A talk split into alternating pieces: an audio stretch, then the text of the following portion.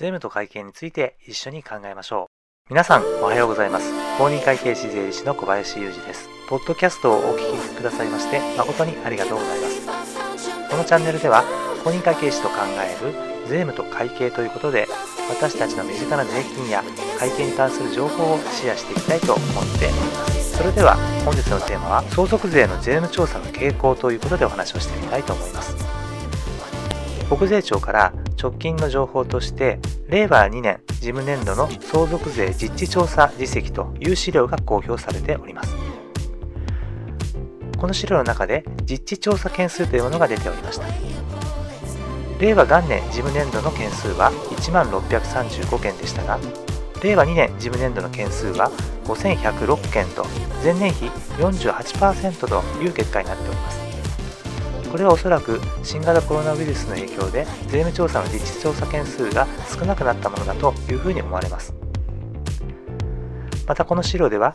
実地調査1件あたりの申告漏れ課税価格というものも載っておりまして令和元年が2866万円で令和2年が3496万円と前年比122%となっております。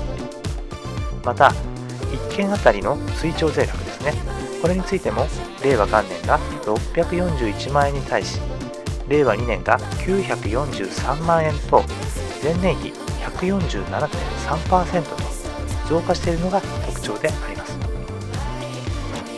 調査件数が減少しているのに追徴税額が増加しているという点が特徴的であると思います。これについては1件で多くの税額を追徴課税できる案件を効率的に洗い出しているのではないかというふうに言われております。少し前になりますけれども2021年9月11日の日経の電子版の記事にも同様の趣旨のことが書いてありました。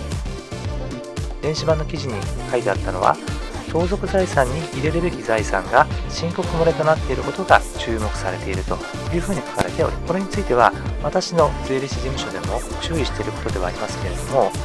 相続時生産課税を利用したケースというのが一つ挙げられる。どういったことかと言いますと相続時生産課税の制度を利用した場合に例えば親が生前に子供に相続時生産課税で資金を贈与していたというようなケースです。親に相続が発生した場合に相続時生産課税で生前贈与した分も相続財産の計算に加算する必要があるのですがこれを申告し忘れているケースが多いというふうにされております。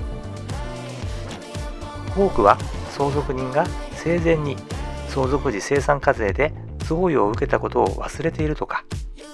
税理士が関与する場合にもその税理士に相続時生産課税があったことを伝えていないと、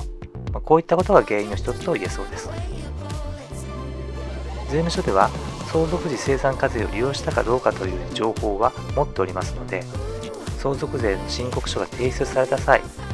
相続時生産課税の情報が申告書に記載されているかどうかは必ずチェックすると言われております。こういったところから税務調査のきっかけになるのかもしれません。そういったことで相続時生産課税を利用した際には必ず相続税の申告の際にその記載を忘れないようにすると。こういったことを忘れなくこういったところから税務調査のきっかけになるのかもしれません。それでは本日はここまでとなります。ポッドキャストのほか YouTube チャンネルでは公認会計士に関する情報を中心に配信しておりますのでぜひ YouTube の方でも公認会計士小林雄一と検索してチャンネルをご覧いただければ嬉しく思っております。それではまた次の放送でお会いしましょう。